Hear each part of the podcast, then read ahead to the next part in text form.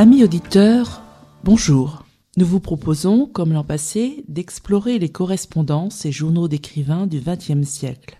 Ces lettres d'amour en héritage, le cinquième ouvrage de Lydia Flem, qui a retenu notre attention. Ce n'est pas un livre tout à fait comme les autres. Retrouvant les lettres échangées par ses parents, Boris et Jacqueline, l'auteur se livre à une délicate archéologie familiale et personnelle après s'être longuement interrogé sur l'opportunité de publier ces missives. Fallait-il les jeter sans les regarder ou bien les lire? Était-ce indiscret ou même incestueux?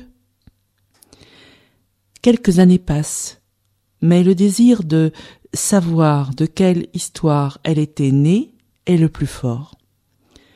Il en résulte un très beau livre, empreint de délicatesse, dans lequel l'auteur, psychanalyste par ailleurs, analyse son immersion dans le passé amoureux de ses parents et insère des lettres entières ou des fragments de cette correspondance.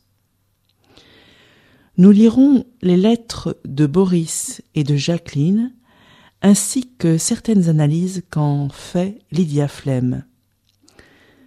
Dans le chapitre intitulé Tel quel, l'auteur explore cette plongée dans la correspondance et dans les temps qui se télescopent. Voilà. J'avais osé. J'avais lu leurs premières lettres. Ils avaient écrit ensemble environ 750 lettres. Je pliais et dépliais leurs lettres une à une, veillant à ne pas les mélanger. Je les reposais dans leurs boîtes respectives, par ordre chronologique. C'était comme une cérémonie du thé. J'opérais avec lenteur et concentration. Je lus une centaine de lettres. Je pris le temps de réfléchir à ce que je ressentais. Ce qui me surprit le plus, dès le début de ma lecture, ce fut de constater que les traits de leur caractère étaient fort semblables à ce que j'avais connu d'eux. Je reconnaissais dans les lettres de mon père sa timidité, son extrême gentillesse, sa trop grande modestie, sa fantaisie presque enfantine, sa sincérité désarmante, son optimisme têtu, son réalisme et sa fidélité à toute épreuve. Chez ma mère, je retrouvais sa fougue, ses élans abrupts, son enthousiasme, sa franchise proche de l'étourderie, son égale sincérité et son inflexible volonté de vivre. De longs mois, des années durant, elle lutta pour recouvrer une santé perdue à Auschwitz, puis au cours de la marche de la mort en janvier 1945. Elle revint de déportation à l'hôtel Lutetia à Paris atteinte d'une grave tuberculose pulmonaire, la peau sur les os, pesant moins lourd qu'un enfant. Après être demeurée plus d'un an entre la vie et la mort, Jacqueline quitta les hôpitaux de Paris pour être envoyée dans un sanatorium à Lézin, où elle arriva, en civière, le 2 juin 1946. Mon père, qui fut prisonnier plus de trois ans dans un camp de travail en Bavière, séjourna également à Lézin à l'automne 1946 pendant quelques semaines seulement. C'est ainsi que Jacqueline et Boris firent connaissance un dimanche de la fin septembre 1946, le 29 septembre. Mardi 8 octobre 46. Chère Jacqueline, me voilà à Milan. Dans l'Orient Express, il n'y avait plus, plus de place. Mais mon ami et moi sommes arrivés intacts. Le temps est magnifique, les prix sont inimaginablement bon marché. Ce soir, nous allons au théâtre, demain nous ferons des achats. La prochaine carte, je vous l'enverrai de la ville éternelle. Bien à vous, Boris. Vous dire combien vos cartes et votre lettre m'ont fait plaisir est difficile. C'était une explosion de joie. Quant à moi, je vais déjà un peu mieux. Je me lève tous les matins pendant un quart d'heure, mais je fais toujours encore un peu de température. Je me suis pesée hier et j'ai constaté à mon grand désespoir que j'avais perdu trois kilos. Il va falloir que je mette les bouchées doubles pour rattraper cela. Mais le moral est excellent et je vis de rêves et d'espoir. Vous souvenez-vous de mon quatrain? Le bonheur se compte en minutes, une chaîne de minutes, et chaque maillon de cette chaîne, c'est le bonheur. Eh bien, pour ma part, je cherche à allonger ma chaîne le plus possible. Et peut-être sans le savoir, vous avez contribué vous aussi à allonger une chaîne. Merci.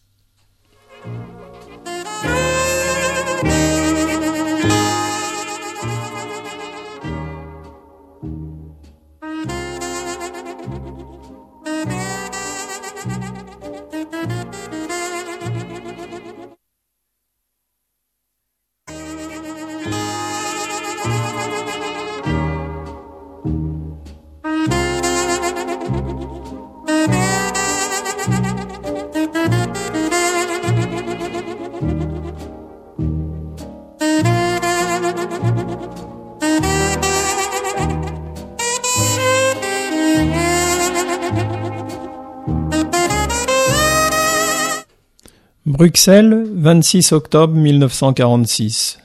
Chère Jacqueline, les lettres que vous m'avez écrites en pensée, oui, je les ai toutes reçues. Je vous ai même répondu. Surtout en traversant la Suisse, au moment où j'étais seul, sans mes amis, vous m'avez accompagné partout. Votre lettre, celle que vous avez écrite, m'a fait tant de bien. Vous me demandez quel accueil on m'a fait chez moi. Le chez moi est une chambre meublée semblable à ses voisines. Le propriétaire n'a qu'un seul souci, celui de recevoir son argent à la fin du mois. J'ai des amis, des gens naturellement très braves, qui ont leurs propres préoccupations. Je ne leur en veux pas. Quelques formules de politesse, c'était bien. Tu t'es bien amusé? Je me sens seul. J'ai rendu visite au docteur L. Sa fille Olga va bien.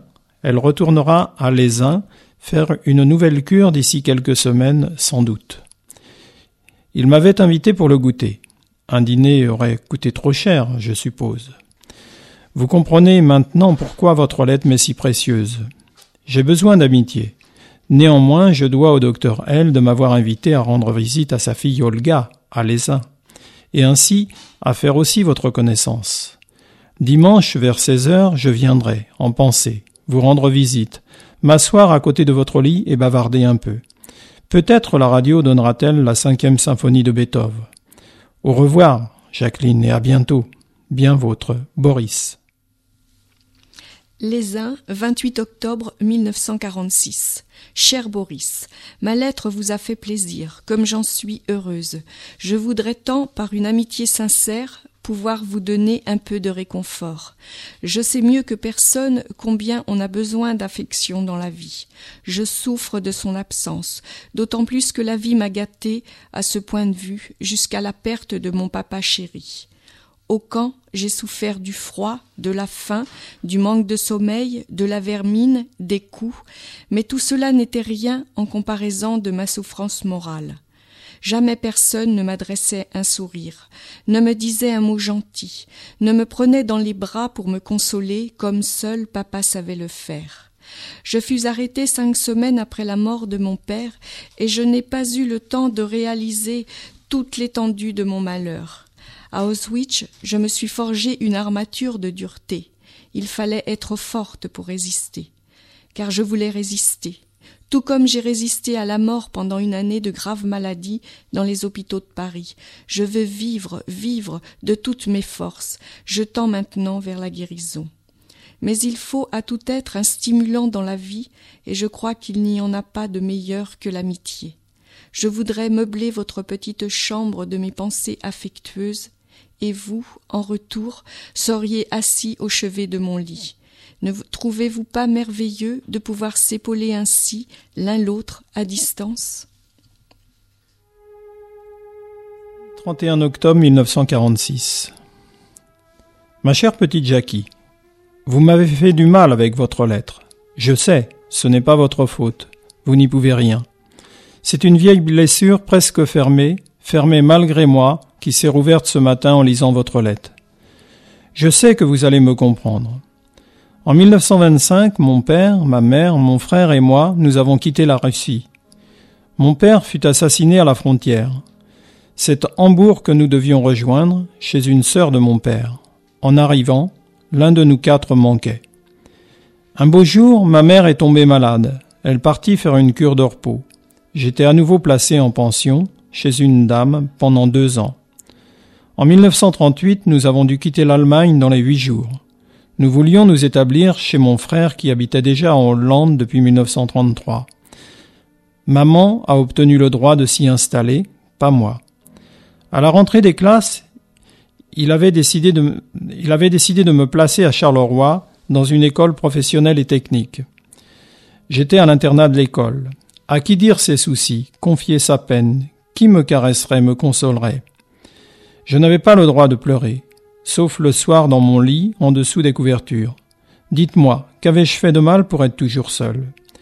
Aux grandes vacances, en juillet, mes papiers étaient en règle. J'ai enfin vu ma mère pendant quatre semaines. Pourquoi ne l'ai-je pas mieux regardé? Pourquoi n'ai-je pas mieux gravé ses traits dans ma mémoire? Le 5 septembre 1939, j'ai dû la quitter. Oui, pour toujours. C'était la guerre, je devais rentrer en Belgique. Nous étions six mille réfugiés. En quelques jours, tout le ravitaillement avait disparu. Il fallait faire la file pendant quatre, cinq heures pour un bout de pain. J'étais chargé de chercher ce bout de pain pour nous tous. Nous étions huit personnes. Je faisais la file, la pluie de bombes et les tirs de mitrailleurs m'étaient déjà familiers. Je n'exagère pas. Les balles des mitrailleuses entraient à trois ou quatre centimètres de moi dans le mur. Beaucoup de gens partaient chercher un abri. La file devenait plus petite. J'étais content. Je pouvais avoir plus vite mon pain. J'ai cru qu'un jour ma mère serait fière de moi. Ce jour n'est pas venu. À notre retour à Bruxelles, j'ai dormi des mois par terre faute de lit. Ce n'était rien. J'ai fait tout cela sans maudire, mais en récompense, je voulais que ma mère me donne un baiser, une caresse, un mot gentil. Non, je ne l'ai pas eu ce mot gentil, ce baiser, cette caresse, jamais. En 1942, la Gestapo m'a cherché à Bruxelles. La famille de mon cousin, chez qui je logeais le week-end, a donné mon adresse à Charleroi. Ils auraient eu le temps de me prévenir, mais ils ne l'ont pas fait. J'ai été arrêté et envoyé en Bavière dans un camp de travail avec d'autres Russes. Au camp, j'ai résisté de toutes mes forces, comme vous. Je ne voulais pas mourir là-bas. En juillet 1945, j'étais de retour à Bruxelles. Ma maman n'était plus là. Pourquoi? J'aurais voulu la revoir, quelques instants, une seconde seulement. Où était-elle morte? Où était-elle enterrée? Disparue, enfumée comme des millions, à Auschwitz.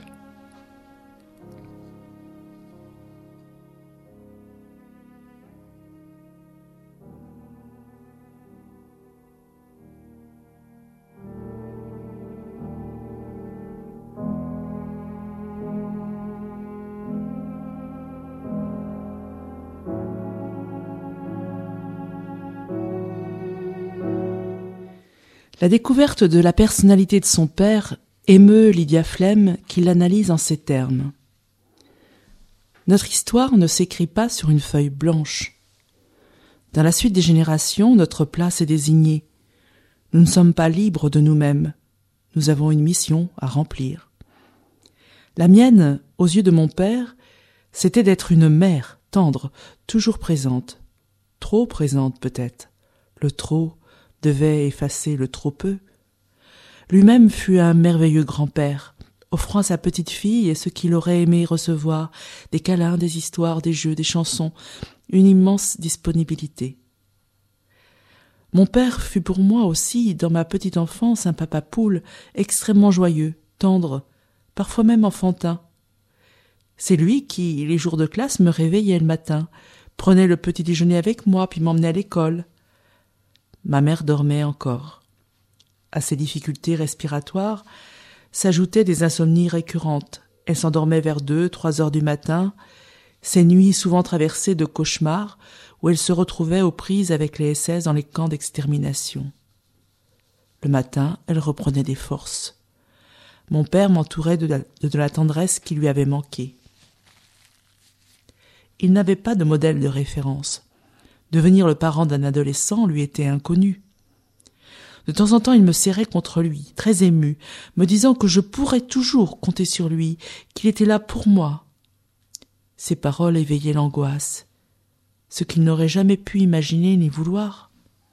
Je les recevais comme s'il ne me faisait pas confiance, comme s'il me croyait incapable d'affronter les difficultés de la vie. Il les redoutait pour moi, voulait m'en protéger, plutôt que de m'aider à y faire face. Parfois, je me suis demandé si mes parents avaient eu des discussions sur l'éducation qu'ils me donnaient. Ou n'était-ce pas l'habitude dans leur génération? Ils n'étaient pas des enfants de la psychanalyse. Ils ne croyaient pas aux mots comme j'y croyais. Leur vie avait été tellement traversée, bouleversée par les événements extérieurs, la révolution communiste, l'accession de Hitler au pouvoir, la Seconde Guerre mondiale, les camps de travail, les camps d'extermination, qu'ils se souciaient peu de leur vie intérieure. Elle ne méritait pas qu'on en parle, on la subissait, on s'en accommodait, vaille que vaille, en silence, en son fort intérieur. Surtout mon père, personne ne l'avait jamais écouté. Il avait appris à enfouir ses sentiments, à les réprimer, pour tenir debout. Lorsqu'à sept ans je le vis pleurer en m'annonçant que ma mère venait de se casser la jambe, j'en fus bouleversé. Le monde vacillait. Mon père avait l'air si ébranlé, si affecté, si profondément touché que je me sentis perdu. Des sanglots montaient en moi, non pas tellement pour ma mère accidentée que pour le désarroi troublant de mon père. Je n'en laissais rien paraître. Je jouais à la grande, toute la famille ne pouvait pas s'effondrer. En voyant les yeux pleins de larmes de mon père, je savais, comme savent les enfants, que celui-ci était saisi par des émotions et des sentiments qui allaient bien au-delà des faits présents, qu'il concernait des histoires du passé qui m'échappaient.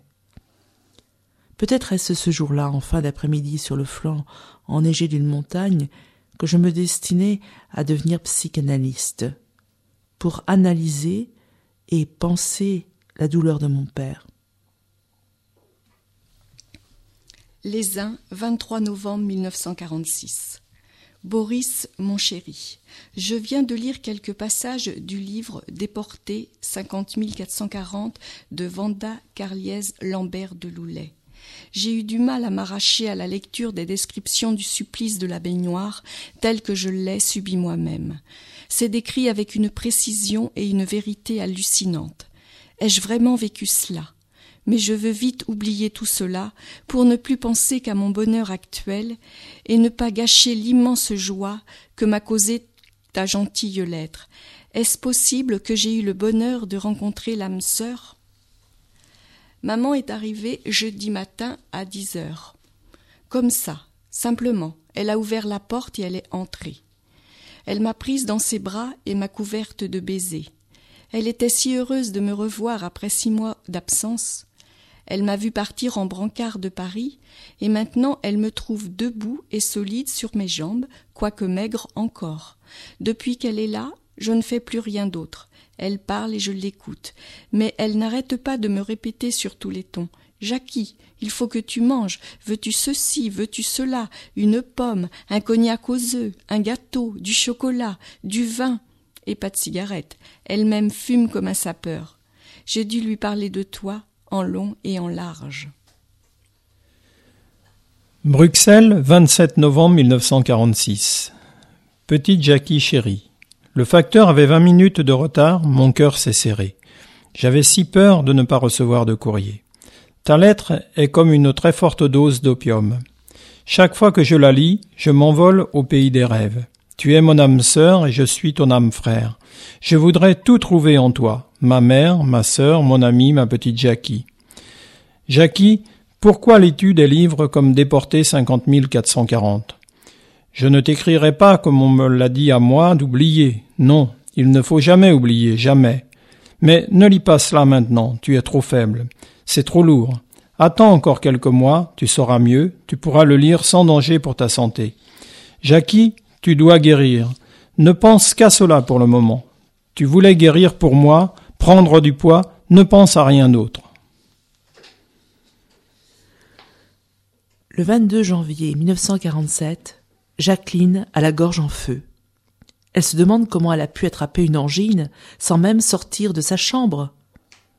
Elle se souvient que deux ans plus tôt, le 22 janvier 1945, elle traînait lamentablement son pauvre squelette couvert de haillons sur les routes enneigées de Pologne et d'Allemagne les jambes enflées dans des pantoufles détrempées par la neige, le ventre creux, la langue pendante de soif par vingt degrés au-dessous de zéro.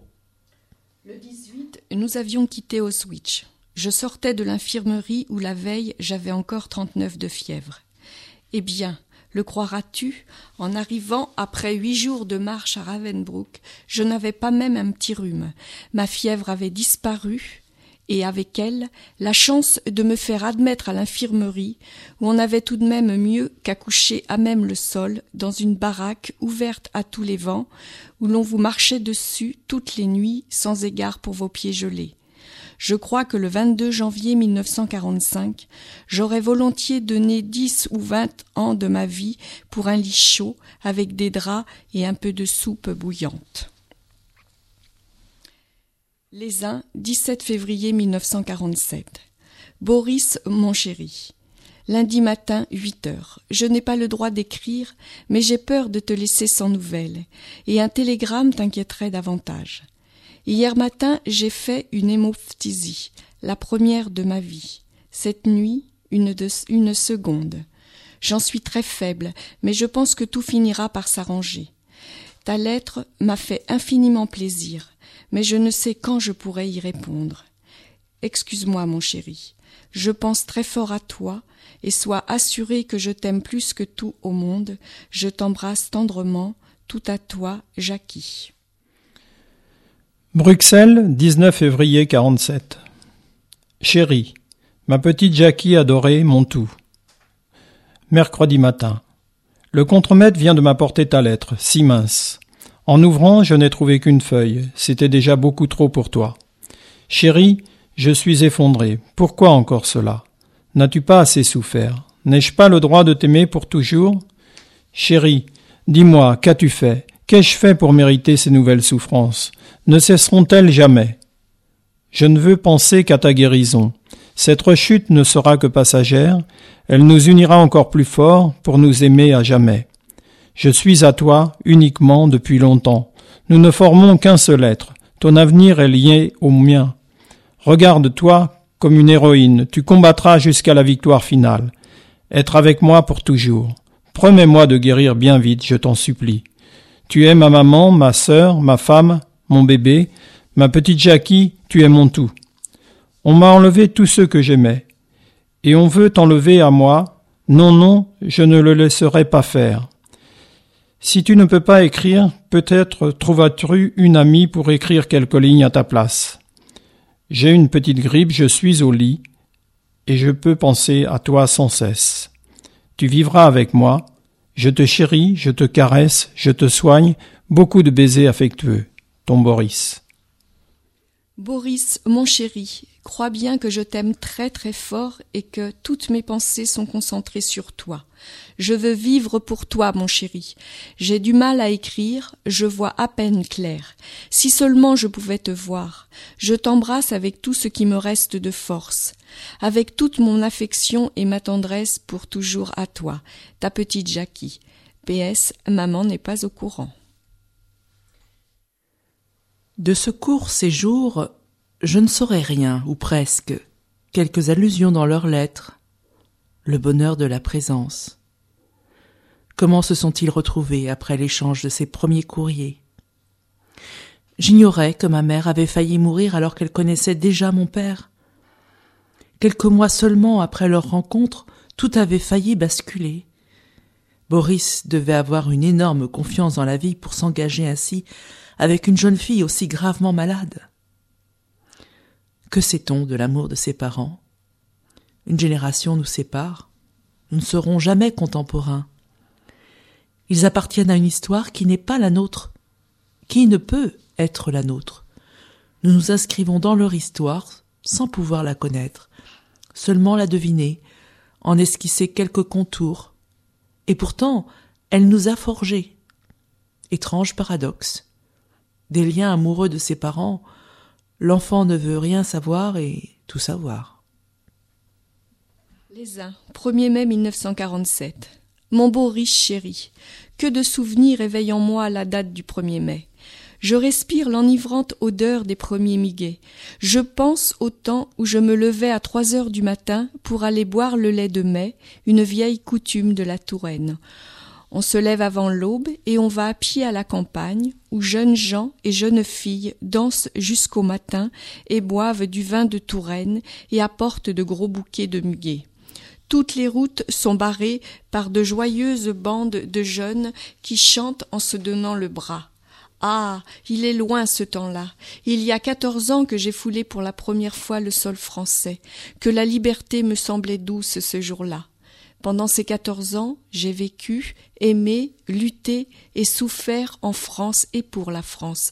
La terre de France est devenue un peu de mon bien, sa culture est la mienne, et j'aime sincèrement tout ce qui est français. Et pourtant, je ne suis pas encore française. Tu veux savoir quand je préfère que tu viennes? Le 14 juillet. C'est la meilleure saison. Bruxelles, 5 mai 1947.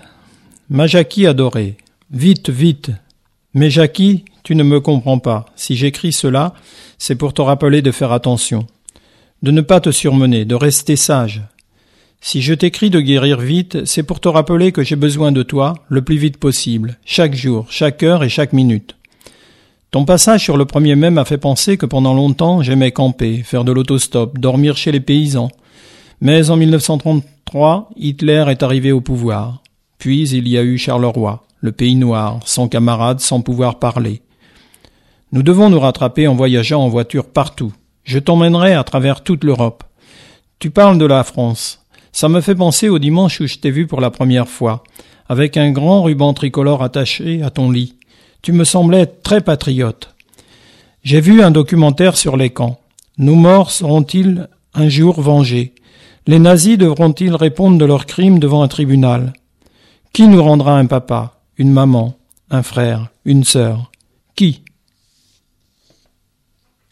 Les uns, 5 mai 1947. Mon petit Boris chéri. J'aimerais bien savoir de mon vivant que si je meurs d'ici quarante ou soixante ans, Quelqu'un se souviendra de moi et viendra de temps en temps me rendre une petite visite sur ma tombe. Je sais, hélas, que cette guerre a fait des millions de victimes dont on ne connaîtra jamais la dernière demeure. Cela me fait songer à quelque chose. Ne pourrait-on pas instituer un jour de recueillement spécial pour tous nos morts inconnus?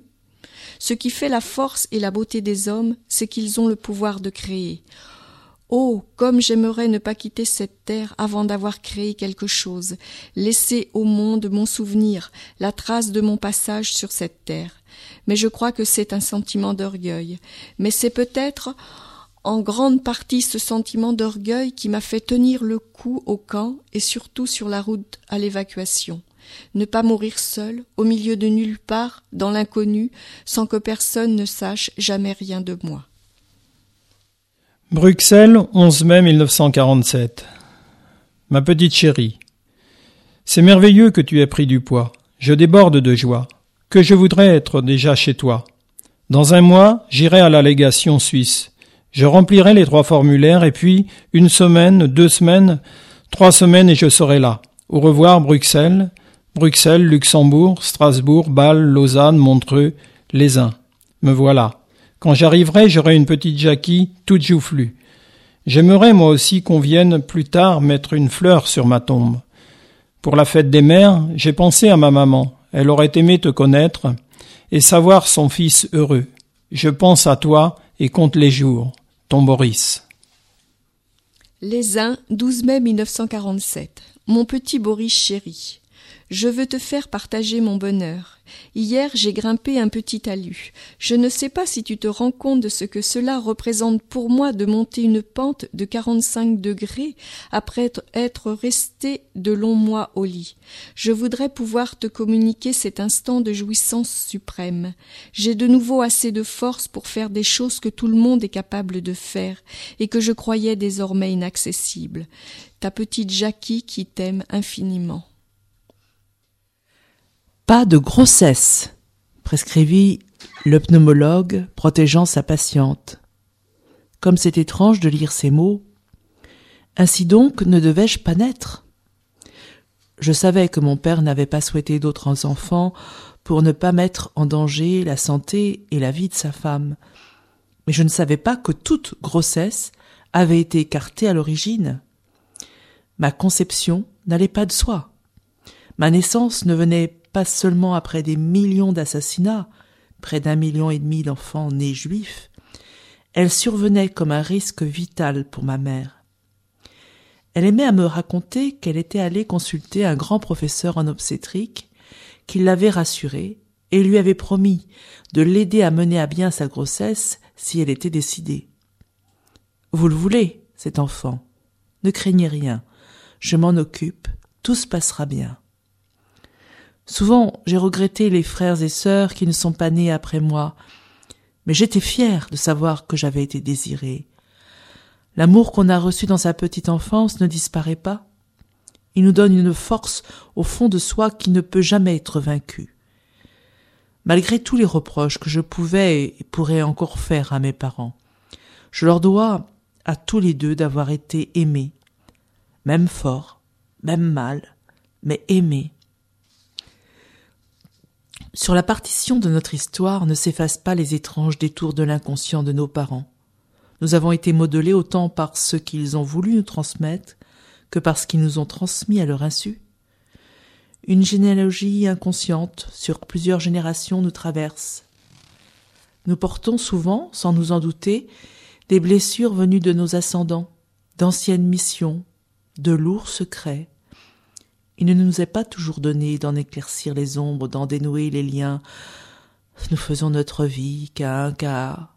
Et à réfléchir à l'histoire de nos parents, de nos ancêtres, nous parvenons parfois à ne pas répéter leur destin, mais à nous échapper en partie, à faire un, un pas de côté.